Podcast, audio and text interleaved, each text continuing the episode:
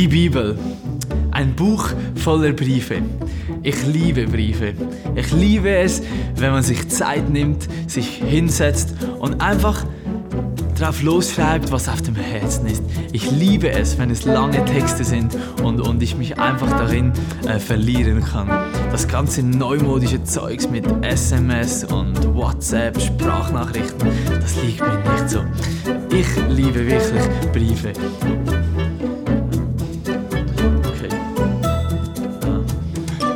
Frage mich, hätte Paulus SMS geschrieben? So, das SMS an die Gemeinde in Korinth.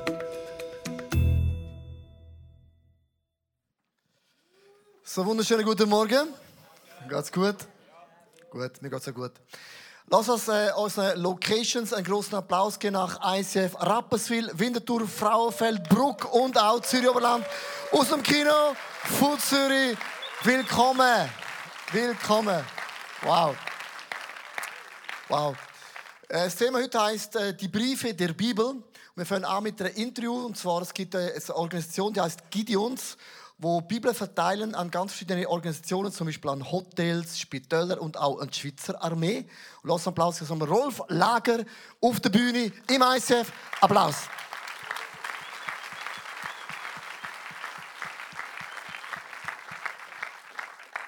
Ciao, Rolf. Guten Morgen, Leo. Brugebrannt wie ein Schweizer. Wow. Danke, ja. Genau. Wie ein Schweizer. Genau, du bist ja der Leiter der Gideons und Gideons haben bereits über zwei Milliarden Bibeln verteilt und das allein ist ein Applaus wert an eure Organisation. Zwei Milliarden. Rolf Gideon tut ja auch Bibel verteilen, zum Beispiel in Hotelzimmern, macht zum Beispiel ein Schublädchen auf, da ist eine Gideons Bibel drin. Aber auch der Schweizer Armee wird oft im RS und WK auch eine Bibel verteilt, natürlich auch in Spitälern. Warum habt ihr euch entschieden, Bibel zu verteilen an verschiedenen Orten? Ja, da hat alles angefangen mit der Vision. 1899 in den USA haben sich zwei Geschäftsleute getroffen und äh, wo sie gemerkt haben, dass beide gläubig sind, haben sie gedacht, es wäre super, wenn man eine Organisation hätte, wo Christen einfach im tagtäglichen Leben einfach ihren Glauben können bezeugen können. Sie sind dann zusammengekommen und haben äh, beschlossen, die Bibel verfügbar zu machen äh, in Hotelzimmern. Wir sind heute am gleichen Ort wie damals. Wir haben heute 300'000 Leute weltweit, die Bibel an Ort bringen, wo zum Beispiel Einsamkeit kann herrschen in Hotelzimmern, in Gefängnisnot, große Not, in die Schweizer Armee und so weiter. Ich bin nicht in der Leitung Schweiz, also ich bin nicht in der Leitung von der Gideon, sondern auch nicht der Chef. Ich bin ein ehrenamtlicher Mitarbeiter, wie alle anderen auch. Genau. Jetzt meine Frage, hat sich das Klima geändert die letzten paar Jahre in Bezug auf Hotel? Ich meine, in jedem Hotel eigentlich liegt eine Gideon-Bibel oder auch in den Spitälern, auch in den Militär. Hast du das Gefühl, das Klima hat sich geändert in den letzten Jahren in Bezug auf die Bibel in einem Hotel? Ich bin der Überzeugung, der tiefen Überzeugung, und wir erleben es auch, wir haben ein grundlegendes Problem in der Schweiz. Und das ist, wir brauchen Gott nicht mehr. Oder noch anders ausgedrückt, wir wollen Gott nicht mehr. Und das zieht sich eigentlich in vielen Sachen durch, im Sinn, wenn Leute einstehen oder müssen einstehen für den Glauben, tun sie es nicht mehr. Wieso auch? Wir brauchen Gott nicht mehr. Das erleben wir, wenn wir ähm, zum Beispiel Schulen wollen, äh, ein Geschenk machen, eben Schüler oder Studenten eine Bibel verschenken, dann wird das eigentlich administrativ meistens gerade abgelehnt. Auf der anderen Seite dürfen wir aber auch offene Türen haben in Hotels zum Beispiel. In der Schweiz haben wir eine Akzeptanz von etwa 70 Prozent. Das ist unter anderem auch ganz klar, äh, weil ein Haufen Leute für uns beten. Und da bitten wir euch wirklich auch, dass ihr einsteht für uns. Wir sind draußen, wir sind der sogenannte verlängerte Missionsarm von der Gemeinde. Wir gehen raus auf die Straße und verteilen und verschenken die Bibel. In Hotels gibt es aber eine, äh, eine andere Tendenz. Ähm, es kommen immer mehr Schriften dazu. Also es ist nicht nur noch die Bibel. Es ist teilweise der Koran, es ist teilweise in Lightning auf Buddha, teilweise Zeugen Jehovas, Mormonen, alle sind dort. Und jetzt kann man bedrückt und betrübt sein und sagen, das kann es nicht sein. Ich sehe es sehr positiv und möchte einfach euch sagen, wir sind seit 100 Jahren weltweit unterwegs, verteilen die Bibel. Und es kann in dem Fall nicht ganz falsch sein, wenn es jetzt andere auch machen Wow. Meine äh, dritte Frage ist, äh, was ist für dich das grösste Highlight in Bezug, äh, wo eine Bibel verteilt haben in den Hotel? Gibt es so Geschichten von Leuten, die gelesen haben und, und plötzlich irgendwie ist ein Licht aufgegangen und sie Jesus erkennt? Ja, da gibt es sehr viele Erlebnisberichte, die man dürfen hören. Und ich denke, es ist sehr schwierig für mich, zu sagen, was das größte Highlight war. Es ist ein unglaubliches Highlight, wenn ein Mensch auf Jesus Christus finden, wenn er das ewige Leben erkennen.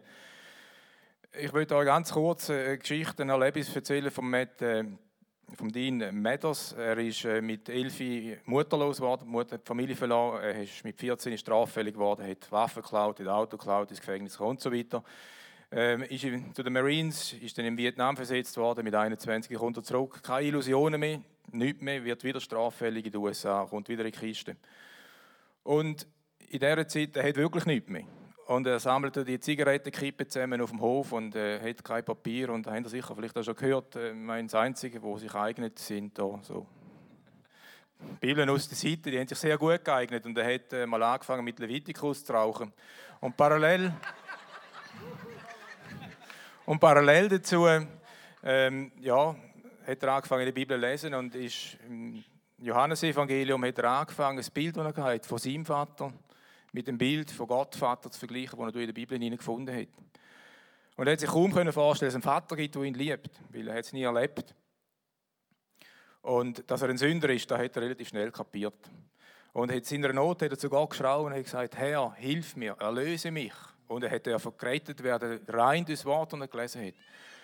Und heute, 40 Jahre nachdem er lebt, und das ist auch, was mich wirklich beschäftigt, was mich äh, bewegt, was mich auch teilweise beschämt und betrübt, ist, er sagt, wenn er das Zeugnis gibt, es, beschämt, äh, es, es, es fällt mir sehr schwierig, euch von Christen zu sagen, ich habe 21 Jahre in meinem Leben gebraucht, bis ich das erste Mal eine Bibel in der Hand hatte. 21 Jahre. War in den USA, ist bei uns nicht anders. Und das ist das, was mich motiviert das ist das, was uns Gideons motiviert, dass wir rausgehen, dass wir die Bibel, Gottes Wort weitergeben. Und wir sind dankbar um jede Unterstützung und auch um Mitarbeiter. Vor 50 Jahren übrigens, gut, hat es in der Schweiz, in Zürich angefangen, wir sind wieder da.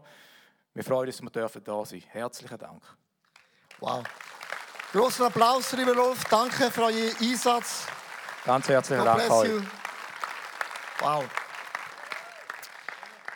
Ich finde es einfach mega, mega bewegend, einfach zu sehen, es gibt ganze Organisationen, auch Frauen und Männer, die das Leben hingehen, auch Finanzen investieren, damit auch die Bibel effektiv auch geschrieben werden auch kann, damit du sie überhaupt kann lesen jeden einzelnen Tag. Lass es auch so Leute wie du, Tänze, einen Applaus geben, die immer die Kanzler bringen.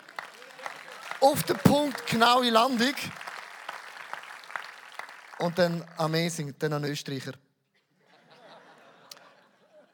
Das sind auch Menschen. Ich komme dann euch von Österreich, darum kann ich so Witz machen.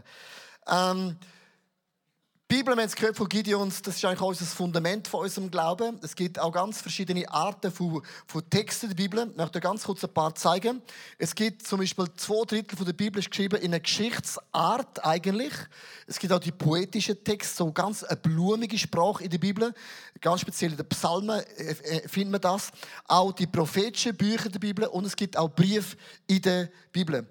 Es gibt 21 Briefe im Neuen Testament. Und zwar 13 davon hat Paulus geschrieben. Das war so richtig ein Schreiber. Äh, drei der Johannes, zwei der Petrus, ein der Jakobus und ein der Judas und einer hat man keine Ahnung, wer das war. Wenn man die Briefe aus der Bibel tut, lesen, die Paulus und alle anderen geschrieben haben, muss man eins wissen, man hört immer nur eine Seite. Ich möchte es euch ganz kurz erklären. Bist du auch schon mal im Zug gewesen? Es klingelt das Telefon beim Nachbar. Und eigentlich möchtest du nicht zulassen, weil es ist eigentlich unhöflich und doch irgendwann wird es mega interessant. Sagt, hey Franz, wie geht's dir? Es geht dir nicht gut. Ja, ich habe dir immer gesagt, das ist eine ganz schwierige. Und du denkst, wow, der, der hat Beziehungsproblem. Aber möchtest du zulassen, weil es ja nicht deine Geschichte und doch ist es mega interessant. Sagt er, ja, aber äh, hast du denn alles versucht? Ja, also, wenn es dann nicht mehr läuft, ja, dann kick ihr so richtig ein in den Arsch, so einmal richtig kräftig. Ja, habe ich auch gemacht bei meiner. Jetzt läuft sie wieder. Und du denkst, äh, der, der kickt seine, seine Freundin, also hallo? Ah, hast du schon gemacht? Hat nichts genützt. Ja. Ja, dann muss sie volllaufen lassen. Vielleicht hilft denn das. Denkst, der kriegt seine Freunde dann voll lassen. Ah, sie ist schon voll. Ja, Ja, dann kann man nicht mehr helfen. Dann fahr nach Deutschland und stell sie in den Wald und geh davon. Und du denkst nebenan, muss ich jetzt die Polizei rufen? Der hat eine Freundin, die er kickt, sie ist vollgelaufen, lässt sie im Wald in Deutschland liegen. Und du überlegst dir immer, was läuft da ab? Du hörst nur eine Seite. Genauso in der Brief der Bibel liest, hörst du auch nur eine Seite. Und dann kommt der entscheidende Satz. Schau, Franz, ich habe das immer gesagt. Wenn du eine ganze alte Wespe kaufst, wenn sie fahrst, hast du Freude, läuft sie nicht, hast du nur Lampe.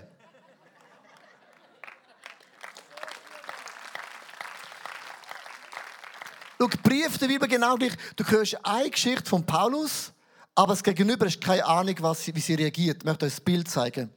Stell dir mal vor, du bist im Kajak gefahren auf dem Meer. Lagune, Brut brennt. Mega schön, oder?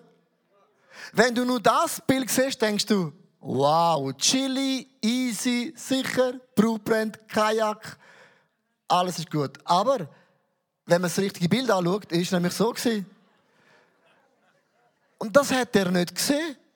Zum Glück hat er es nicht gesehen. Und genau gleich, manchmal fällt so ein Bild in der Bibel, so eine Geschichte, was denkt es gegenüber?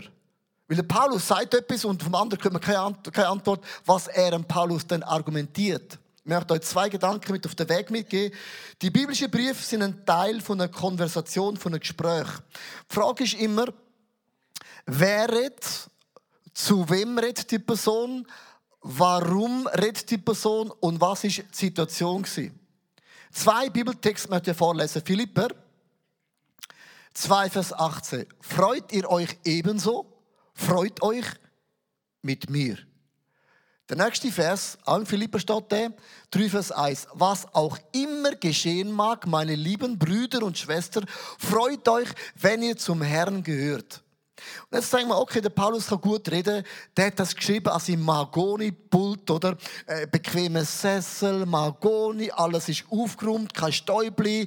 Äh, so zwei Diener haben so in frische Luft zugewedelt. Dann ist einer mit so einem Orangensaft mit Eiswürfel drin. Denkst, der Paulus schreibt so, freuen euch, liebe Brüder und Schwestern, dass ihr zu Gott gehören. Wenn es dir gut geht und jemand redet etwas Gutem, ist es ganz einfach. Aber wo der Paulus das geschrieben hat, ist das seine Perspektive gewesen, im Gefängnis. Wenn jemand im Gefängnis, wo nicht weiß, wird er verurteilt, wird er umgebracht. Die Situation ist alles andere als optimistisch. Dir im Gefängnis seid. Liebe Brüder und Schwestern, wo auch immer du wohnst, in Rapperswil, im Zürich Oberland, in Fraufeld, in Winter und auch in Bruck. Und sogar in Zürich. Freu dich dass dies Fundament ist Jesus. Er sagt nicht, freu dich nicht, weil du heiratest. Das ist auch gut. Also ist mega gut sogar. Aber wenn du sagst, meine Freude ist abhängig von meiner Frau, ja, dann wird es schwierig. Oder von deinen Kindern, oh, ganz schwierig. Von deiner Firma, wenn mit Euro handelst, ganz schwierig. Also, merkst du, wenn du dir sagst, meine Freude ist definiert von den Umständen, ist das ein ganz kleiner Halm, wo du dir daran festhebst. Und der Paulus sagt, was auch immer deine Situation in deinem Leben ist, freu dich. Vielleicht gehst du durch eine ganz schwierige Phase in deiner Familie, in deiner Ehe, in deinem Glauben, in deiner Firma, in deiner Gesundheit. Vielleicht sogar hast du jemand verloren in deinem Leben, gestorben oder ist davon gegangen. Und du bist da und sagst, wo ist Gott? Dann sagt der Paulus aus dem Gefängnis, die Freude an Gott ist unsere Stärke. Das ist unsere Flagge in unserem Leben, weil das ist unabhängig von deinen Umständen in deinem persönlichen Leben. Johnny Erickson, eine Frau mit 17, geht, baden, springt ins Wasser, schlägt den Kopf an, ist querschnittsgelähmt, der Rest des Lebens ist im Rollstuhl. Und sie gibt ihr ein Zitat mit auf den Weg. Leiden bringt dich an eine Kreuzung. Du musst dich für einen Weg entscheiden. Den Weg bergab in die Verzweiflung oder den Weg bergauf in die Dankbarkeit. Gott ruft uns aus unserer Komfortzone raus und wir sollen handeln, obwohl noch nicht alles perfekt ist. Wenn ich dir das Zitat jetzt würde sagen, ich meine, jetzt bin ich brutbrennt, meine Muskeln sprotzen im Moment nur noch so. Ich glaube, mein T-Shirt jetzt nicht, weil es ist nicht gut für euch. Go there, ja. Nein, go there. Dann ist das Zitat nur halb, nur halb so motivierend. Wenn eine Frau seit lebenslang im Rollstuhl ist, wenn ein Paulus im Gefängnis dir sagt, freu dich, weil Gott ist dein Zentrum, ist das eine Botschaft. Was ist dein Fundament? Und das musst du immer wieder sagen, die Freude an Gott ist meine Stärke. Mit meinem Gott kann ich über Mauern springen. Also, wer schreibt zu dir? Was ist die Situation? Wird ein Bibeltext noch viel dynamischer in unserem Leben? Der zweite Gedanke ist, die biblischen Briefe bezeugen das Leben der lokalen Kirche. Also, der Paulus mit Pouring Love, der Paulus kommt zum Glauben. Und er sagt, es gibt so viele Städte, so viele Dörfer, da gibt es nicht eine einzige Kirche. Er geht in Missionsreisen, geht in eine Stadt, er predigt, er bringt Leute zum Glauben mit Jesus und eine Kirche entsteht. Und er kommt in eine Stadt namens Korinth. Korinth ist eine ganz äh, abgefahrene Stadt, 700.000 Einwohner, sagt man. Also da ist das Partyleben, jeder Event ist da gewesen. Man sagt die Saufgelage der Korinther, sexuell ist können machen egal was, es hat keine Grenzen, keine Regeln, keine Moral gegeben. Und in dem Setting inne kommt der Paulus in die Stadt inne und die Frau und Männer kommen zum Glauben an Jesus. Er fährt die Chile an, zum Schluss die Leute zum Glauben gekommen sind. Aber alle von denen ist niemand im blauen Kreuz gewesen. Niemand von ihnen war dabei gewesen. Wahre Liebe wartet. Niemand von denen ist aufgewachsen, Sonntagsschule. This little light of mine, I'm gonna let it shine. Oder, oh, Kumbaya, my Lord, Kumbaya. Hat niemand von denen gesungen. Die haben von nichts eine Ahnung gehabt, außer Saufen, Sex, keine Moral, geile Party, super Stipp, abgefuckte Stadt. Das haben sie kennt. Jetzt können die Leute in Kiel und werden gläubig. Von an von äh, Preaching hören, von an von beten, von an von Jesus nachfolgen, aber haben von vielem keine Ahnung. Nach gewissen Monaten der Paulus, hey, es gibt noch so viele andere Städte, ich muss noch weiterziehen. Komm, du übernimm du die Kille, ich gehe weiter, schau du für die, für die Korinther Kille da, ich, ich gehe noch mehr holen. Und wo der Paulus weggeht, zu neuen Kille gründen, hört er eines Tages, dass die Kirchengründung in Korinth eine reine Katastrophe ist. Dass sein Baby, die Wunder, von Heilig von Wunder, ganz nach ist, dass die Kirche wieder eingeht. Und dann weiß der Paulus, dann gibt es in dieser Stadt keine Kirche mehr, kein Licht mehr, keine Hoffnung mehr. Er gehört von der Kirche in Korinth. Die haben während dem Gottesdienst oder Celebrations haben die Streit miteinander. Die einen laufen rein, züpfen der andere den Haar und sagen, du blöde Kuh. Dann sagt der Paulus, das geht doch nicht, dass du züpfelst und in einer Kuh sagst. Das ist ein Mensch. Und der andere gibt dem anderen Kopf aus und die eine den Schläge. Und der Paulus sagt, liebe Leute, wenn ihr in Kiel könnt, bitte einander vergehen. Ist es möglich? Weil es ist nicht gut, wenn es Tote gibt im Gottesdienst. Das ist kein guter Ruf. Komm in die Kirche, wie steht also, liebe Korinther, lass uns einander versuchen zu vergehen, ohne zu rupfen, zu bläsen und klüben. Dann hört er von einem Mann. Ein junger Mann kommt zum Glauben. Er ist frei geworden von allem. Er ist so frei, dass er frei geworden ist. Und der junge Mann der Kille hat Sex mit der Schwiegermutter. Und der Paulus sagt, Schwiegermutter ist tabu. Ich meine, da in Korinth, da kannst du schon um, um, um, wie du willst. Aber in, in, der Kirche gibt's, gibt's, es gibt Regeln, Schwiegermutter ist tabu, das ist nicht gut. Dann hört der Paulus, sie haben das Abendmahl gefeiert, dass während dem Abendmahl Leute sind so besoffen worden, aufgrund vom Abendmahl sind auf den Tisch gefallen. I have a hangover. Oh, und das noch in der Kirche. Wie geil ist denn das? Der Paulus sagt, liebe Frauen und Männer, ich könnte nicht ein Hangover haben während dem Abendmahl. Jesus hat auch kein Hangover am Kreuz gehabt. Ist nicht gut. Merkst du es? Trinken, Saufen, Sex, Unmoral, all das hat die Stadt kennt. Und der Paulus sagt nur, mir geht so darum, um zu schauen, dass die Kirche nicht kaputt wird. Das ist sein Baby, die Hoffnung von dieser, von dieser Stadt. Und der Paulus möchte nicht sagen, dass Alkohol ist falsch. Es geht um ganz etwas anderes. Es geht darum, wir können doch nicht stockbesoffen sein.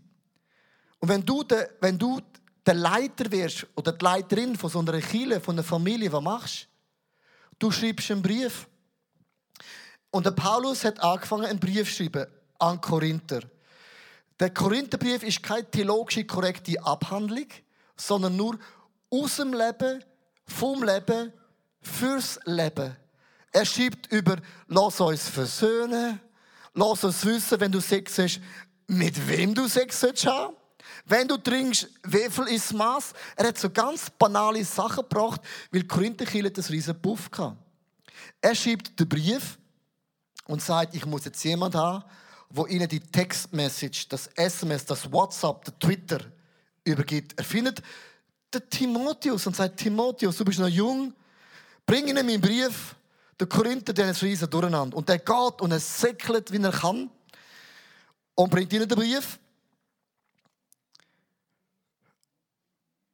Und dann kommt er zum Paulus und Paulus sagt, du, jetzt eine Frage. Äh, wie haben Sie reagiert auf mein mein Feedback? Ja, sie haben gesagt, dass äh, du kannst einfach nicht reden. Miserabel. Du, du kannst nichts. Also auf den Punkt gebracht, du kannst nichts. Du kannst nicht reden. Du bist auch nicht Teil von diesen zwölf Aposteln. Und äh, dann hat sie, auch gesagt, dass du hast deine Hand in diesem Kollektorbüchse rein gehabt. Ich meine, das ist ja Peanuts, ein bisschen äh, Glübe, Sex und Drogen, Alkohol. Aber das hat der Paulus verletzt. Hey, ich habe die Kielen angefangen. Ich tue doch sicher nicht Geld aus der Kollekte rausnehmen, sorry, und um mich durch die Kielen bereichern. Und ich bin kein Apostel, sorry. Wer hat denn die Kielen gegründet? Der Kaibe Petrus mit der riesen Fresse. Hä? Der Thomas, der Zweifler. Ja, weißt du, wo der ist? Der ist hinten, in Indien, oder? Ja? Das hat doch der Paulus mega verletzt.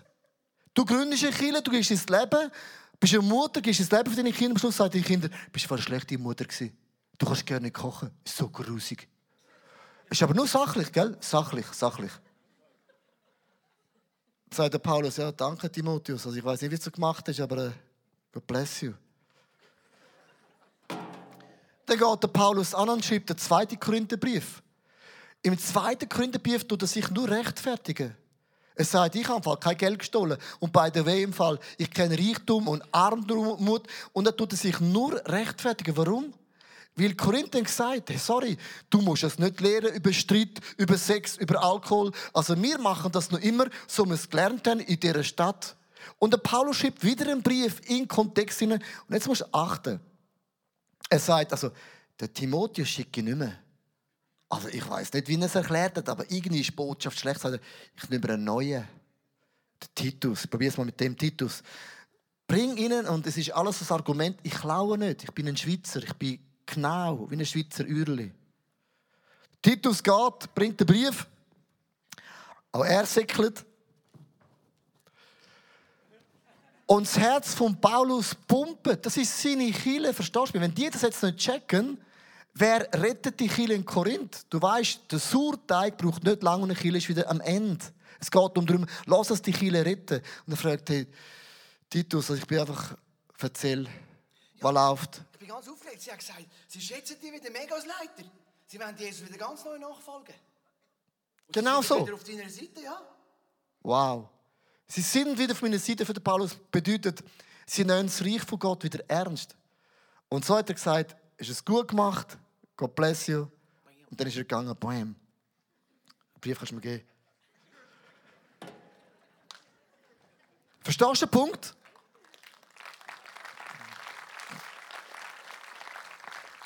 Und jetzt ist 2000 Jahre später, ist interessant, wir diskutieren darüber, durch den Korinther, Korintherbrief, was ist das Abendmahl? Ist es wirklich ein kleines Becherli, damit du ja nicht betrunken wirst beim ICF?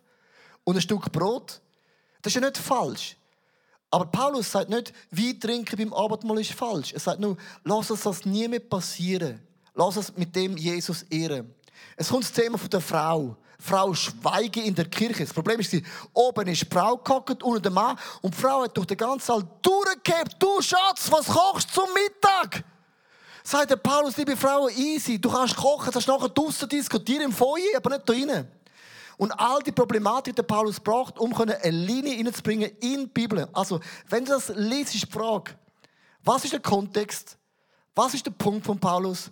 Und was möchte er sagen? Ich möchte zum Schluss eine andere Frage stellen.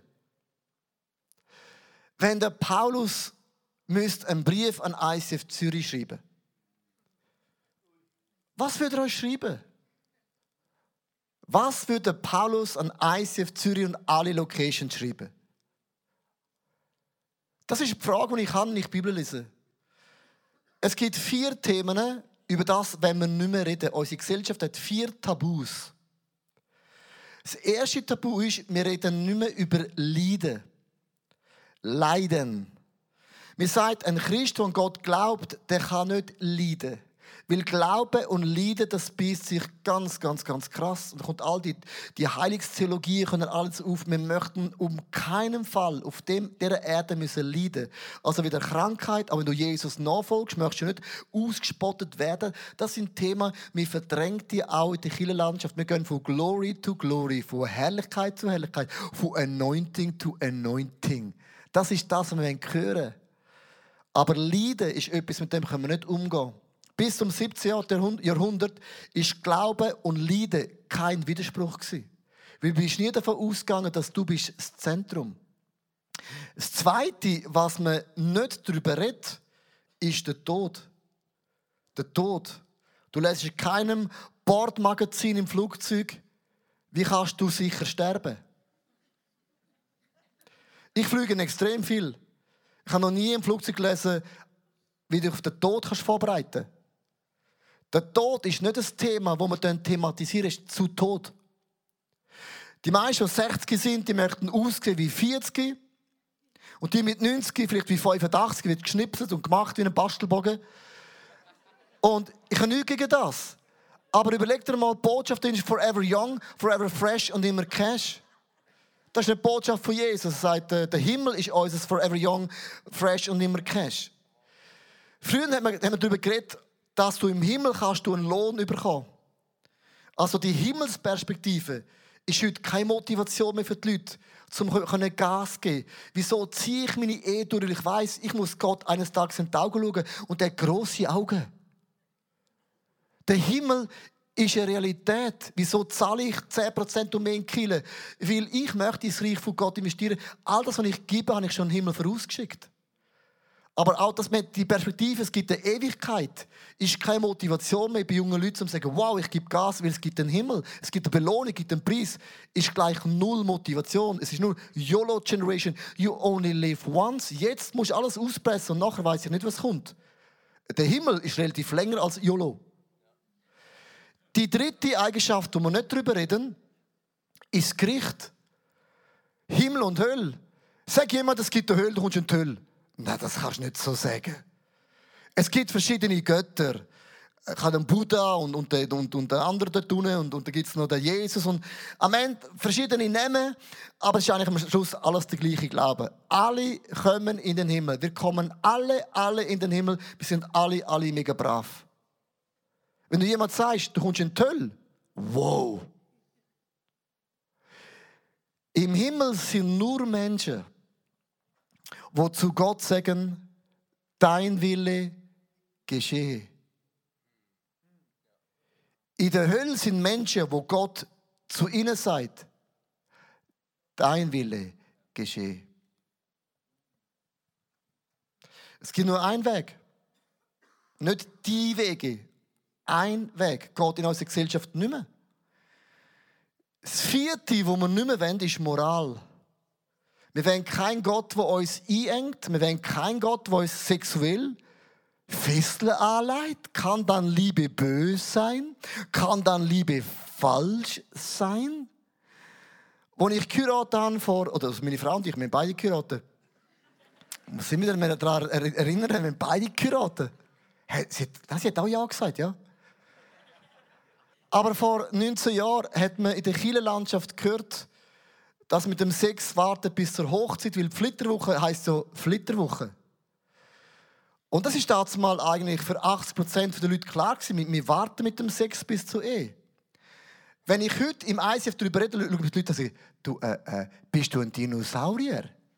Äh, also, wo, wo, wo, wo lebst du? Also, wa, wa, was? Also, Liebe macht, macht, ist doch nicht verletzend. Und die Liebe fällt, wie das Blättchen, wo sie faltet, fällt sie an. Wir, wollen, wir reden nicht mehr über, über Moral. Und Korinther haben keine Moral mehr gehabt. Unsere Gesellschaft kennt keine Moral mehr. Alles ist erlaubt. Hauptsache stimmt für dich. Und die, der Mindset hat auch einen Einfluss in der Kirchenlandschaft. Du kannst nicht über Sex reden, dass nicht geht, die Leute dich an. Wie er nennt es prallt das Wasser ab. Es geht nicht einmal mehr rein. Ich möchte einen Satz sagen. Es heißt in der Bibel, Gott schuf Mann und Frau. Punkt.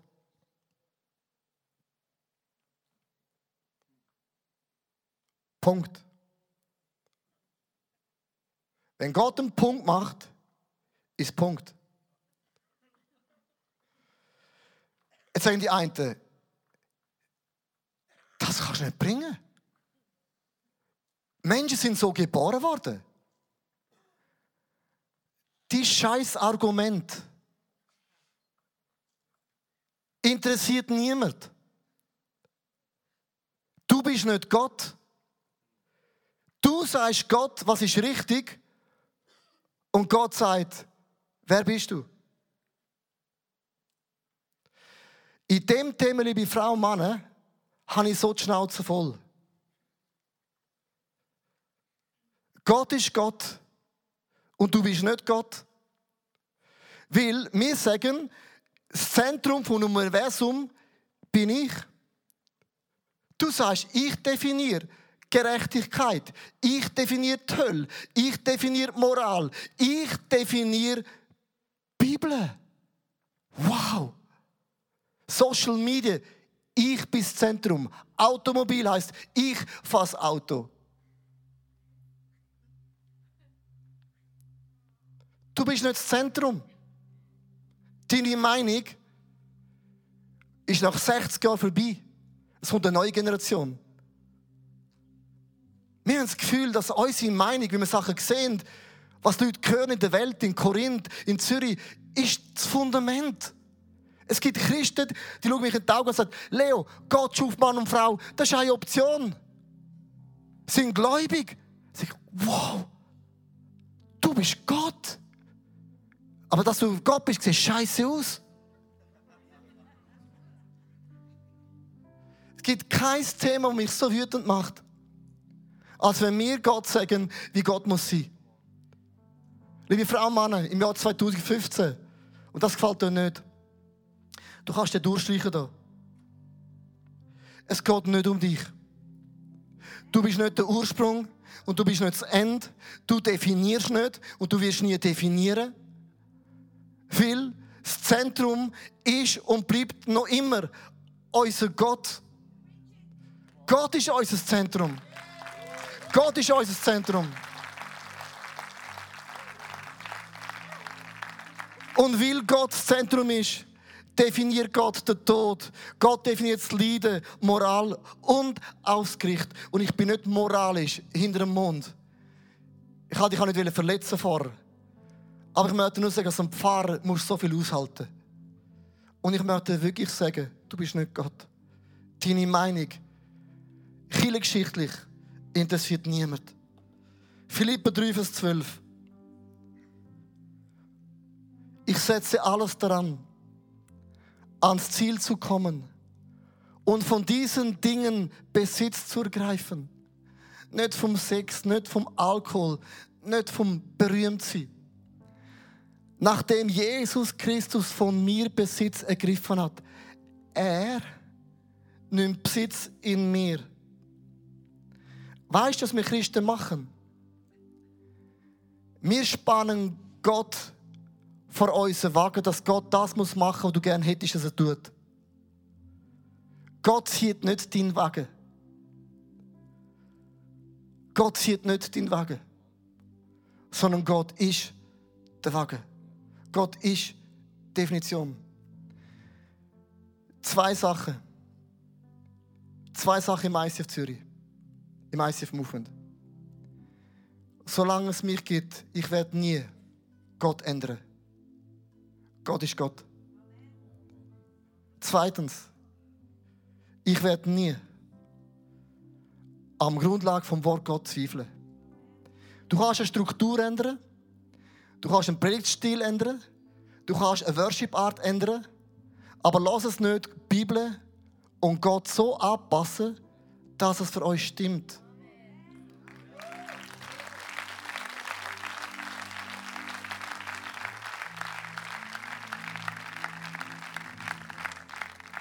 Das ist unser Fundament. Lass es beten. Ich möchte dich fragen, ich stelle mir die Frage, es ist immer auch meine Frage. Hat Jesus von allen Sachen Besitz ergriffen in mir? Oder bestimme ich, was Gott für mich muss sein? Lieber Gott, ich möchte dir Dank sagen, dass du bist mein Ursprung. Du bist mein auch End.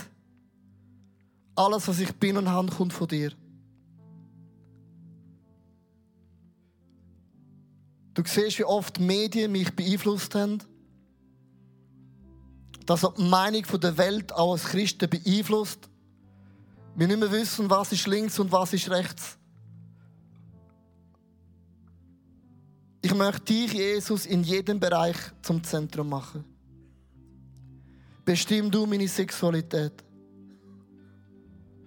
Bestimm du auch meine Ewigkeit.